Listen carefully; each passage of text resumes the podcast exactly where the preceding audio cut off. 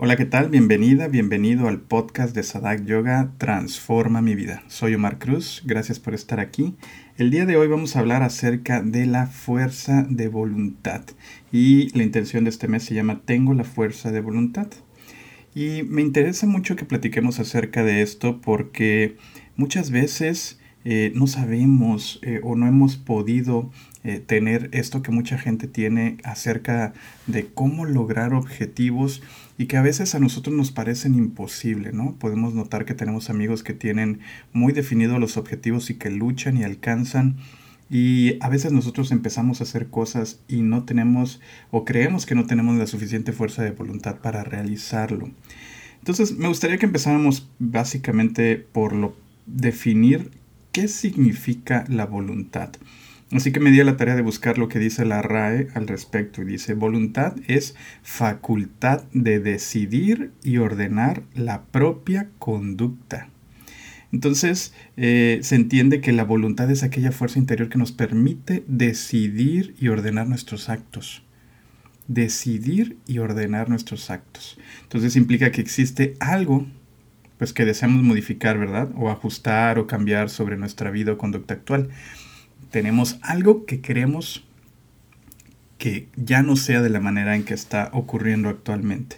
Entonces implica un deseo de mejorar, según lo que nosotros, a nuestros propios ojos, quizá eh, podría ser una virtud o algo que justifique el esfuerzo de cambiar nuestras conductas. Y me gusta que vayan eh, apareciendo todavía más palabritas que nos puedan ir ayudando a ir entrando más profundo. Aquí aparece otra palabra nueva que vale la pena indagar Esfuerzo. ¿Qué es un esfuerzo? Para ti, ¿qué es un esfuerzo? Según la RAE, es el empleo enérgico de la fuerza física contra algún impulso o resistencia. Y quiero preguntarte eso acerca del esfuerzo porque yoga, yoga tiene una palabra en sánscrito para definir estos esfuerzos. Y quizá en las charlas que has tenido con nosotros de filosofía las has escuchado, tapas la palabra tapas. Para yoga la palabra que usamos para definir este esfuerzo es tapas, que literalmente significa calor. Tapas significa calor y lo utilizamos para definir el esfuerzo. ¿Por qué? Pues porque el esfuerzo que nosotros realizamos genera calor, genera incomodidad. ¿Ok? El acto de realizar esfuerzos cuando tú realizas varios esfuerzos, es conocido en yoga como tapasya. Tapasya, que significa los actos o sacrificios que realizamos para alcanzar algo, ¿no? Significa también ascetismo. Y eh, me tuve que ir hacia atrás para definir completamente qué significa ascetismo, porque es una palabra que ocupamos mucho también en yoga. Y fíjate bien, ascetismo es la práctica de una vida austera y de renuncia a los placeres materiales, con el fin de adquirir unos hábitos que conduzcan a la perfección moral y espiritual. Entonces, eh, significa que nos vamos volviendo austeros en nuestras prácticas, en las cosas que, que hacemos dentro de la vida. Eh, a lo mejor no es lo que busques en tu vida en este momento, pero el realizar esfuerzos en tu conducta, hacia tu conducta, para purificar tu conducta, eh, te va a llevar a una vida más austera. Entonces está bien interesante. Me gustaría que preguntemos, ¿de dónde nace tu voluntad? Porque si tú quieres tener algo y deseas alcanzar algo, eh, necesita realizar esfuerzos y entonces esos van a venir acerca, van a venir desde muy dentro y van a venir desde tu voluntad. Pero ¿de dónde? ¿Cuál es el origen de la voluntad? ¿Desde dónde llega esa voluntad? Y la respuesta es desde un deseo. ¿Ok? Desde un deseo. Entonces tú tienes un deseo por alcanzar algo. Tú tienes un deseo por lograr algo. Tú tienes un deseo por tener esto, obtener esto, eh, llegar a un punto, te visualizas en, de alguna forma exitosa en tu vida, no sé, lo que tú requieras o busques o quieras, eh, viene desde un deseo. Y entonces implica que tienes algo que deseas alcanzar, aspirar, no sé. Y para yoga, todos los deseos nacen desde el ego. La palabra ego y bien, ¿quién nos dice yoga que el ego es malo? Eh, hasta donde he entendido en muchas prácticas espirituales y también en yoga, eh, el, el ego es malo, ¿cierto? Bueno, respuesta corta, sí y no. Resulta que para yoga existen dos conceptos diferentes que de manera muy simplista significan ego. La primera es asmita y la segunda es ahamkara. Entonces tenemos dos palabras que para el español significan lo mismo, significan ego. Y dentro del proceso de pensamiento, yoga entendió que sí, ambas son ego, pero son de diferente manera. Entonces, asmita es el ego que normalmente queremos eliminar o ir disminuyendo, mientras que ahamkara es algo que existe en el proceso de pensamiento. Entonces, asmita es aquel que nos da la sensación de separación. Es el que nos hace decir, tú y yo no somos iguales, ¿cierto? Entonces ese efectivamente es la clase de deseo que buscamos eh, disminuir. Mientras que Ahamkara simplemente forma parte del proceso de pensamiento y que produce los deseos. Sin Ahamkara, por ejemplo, eh, no tendrías eh, deseos de lograr nada en tu vida. Es gracias a Ahamkara que tenemos ese deseo de ser mejor o de estar mejor o de vivir mejor sin Ahamkara te abandonarías a ti mismo. ¿Ok? Entonces, gracias Ahamkara. Una vez que sabemos esto, ahora sí, ¿por qué? Piénsalo bien, ¿por qué algunas, personas algunas personas parece que tienen más fuerza de voluntad que otras? ¿Te lo has preguntado? Eh, esta es una pregunta súper interesante. Tú lo has notado, todos tenemos una amiga, un amigo que se mete duro al gimnasio y no se detiene. Y muchas veces nosotros queremos hacer cambios y acabamos desistiendo muy rápidamente. ¿Te pasa a ti?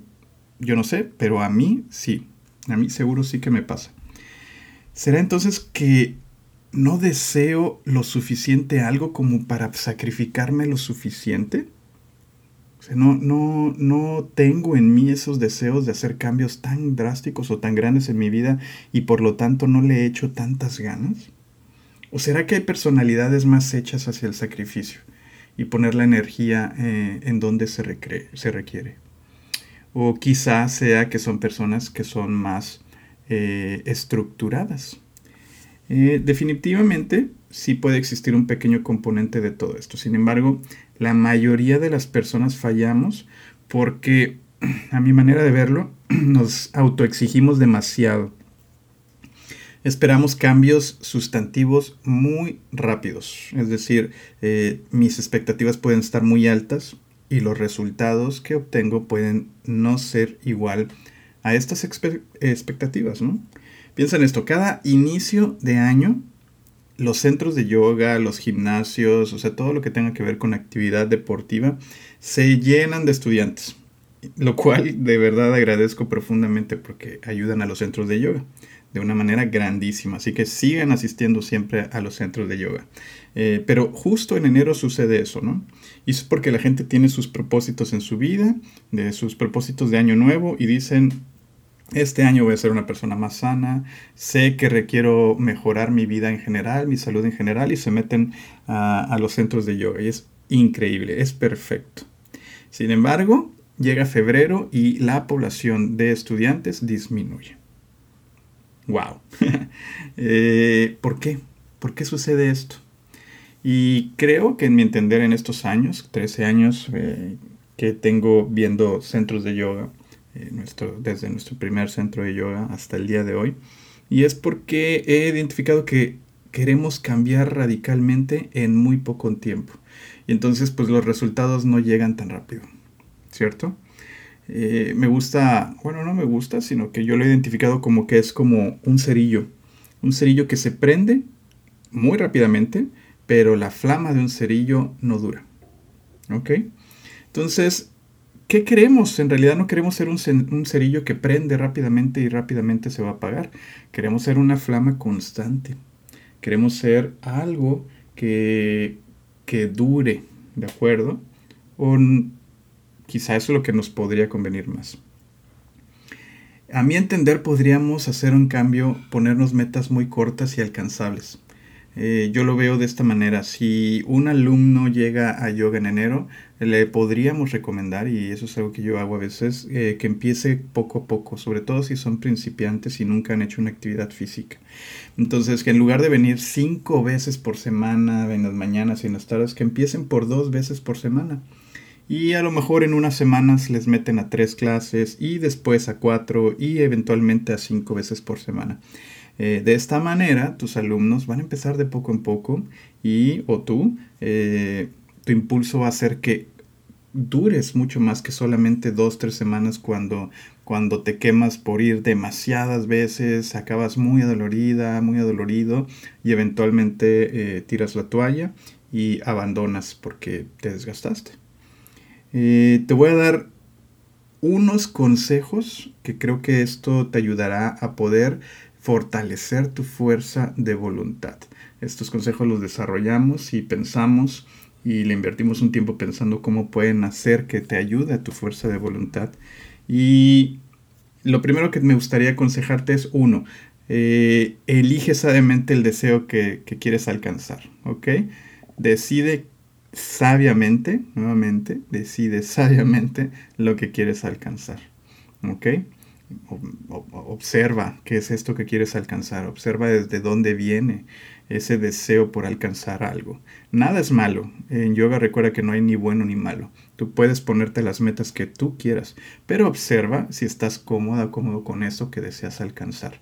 Si realmente crees que te va a hacer feliz alcanzarlo, Observa todos los ángulos alrededor de ello y si decides que esto es algo que tú deseas alcanzar, entonces comprométete a hacerlo. ¿Cómo lo vamos a hacer? Realiza un plan de acción. Y realiza un plan de acción inteligente.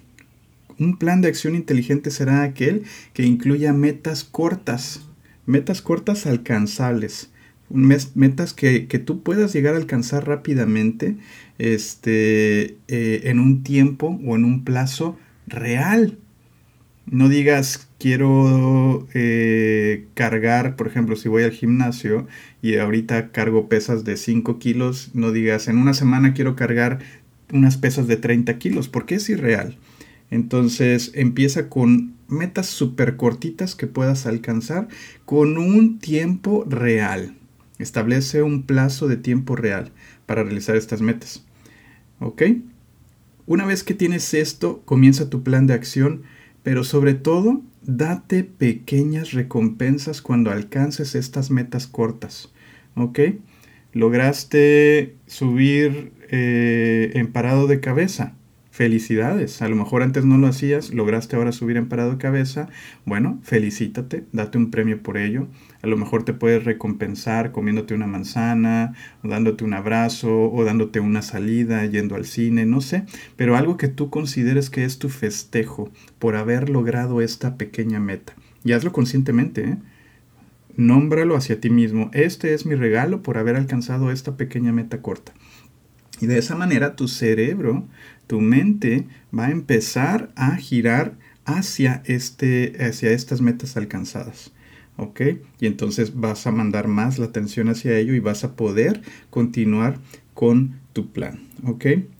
Eh, si un día eh, o una semana, digamos, fallas en tu propósito, por favor, por favor, no te reprimas demasiado, ¿ok?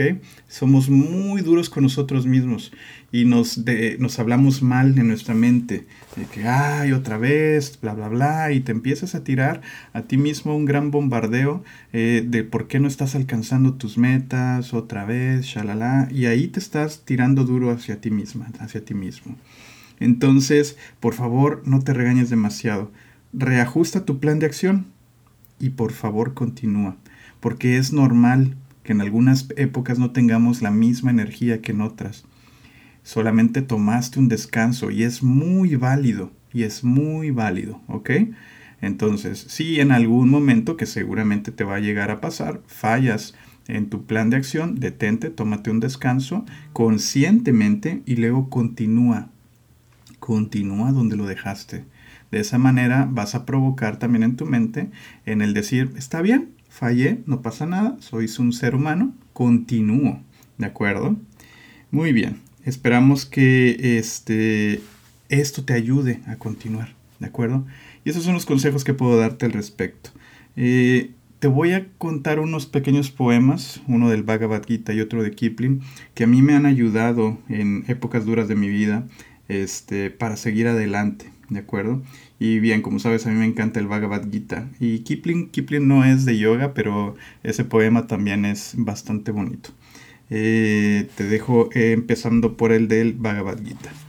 Dice, la mente es fiel amiga del hombre, solo cuando ha sido eh, conquistada por el ser. Para un hombre carente de voluntad que aún no ha conquistado su mente, ésta puede convertirse en su propio enemigo. ¡Sas! es el Bhagavad Gita, capítulo 6, verso 6. La mente es fiel amiga del hombre solo cuando ha sido conquistada por el ser. Para un hombre carente de voluntad que aún no ha conquistado su mente, ésta puede convertirse en su propio enemigo. Es interesante, ahí considérala. Y el poema de Kipling que me gusta mucho, te lo voy a leer. Eh, y pues bueno, espero que te guste. Se llama No desistas. Y dice algo así como, cuando vayan mal las cosas como a veces suelen ir, cuando ofrezca tu camino solo cuestas que subir, cuando te, tengas poco a ver, pero mucho que pagar, y precises sonreír aún teniendo que llorar, cuando ya el dolor te agobie y no puedas ya sufrir, descansar acaso debes, pero nunca desistir. Tras la sombra de la duda ya plateada, ya sombría, da pues seguir al triunfo, no al fracaso que temías. Y no es dable a tu ignorancia figurarse cuán cercano puede estar el bien que anhelas y que juzgas tan lejano. Lucha pues por más que tengas en la brega que sufrir. Cuando todo está peor, más debemos insistir. Hmm. Es de Rudyard Kipling. Y bueno, eh, estaremos por aquí todavía. Y gracias por escucharnos. Si te gustó este podcast, por favor compártelo, compártelo en tus redes sociales. Nos encanta eh, ayudar por aquí. Gracias, namaste. Soy Omar Cruz.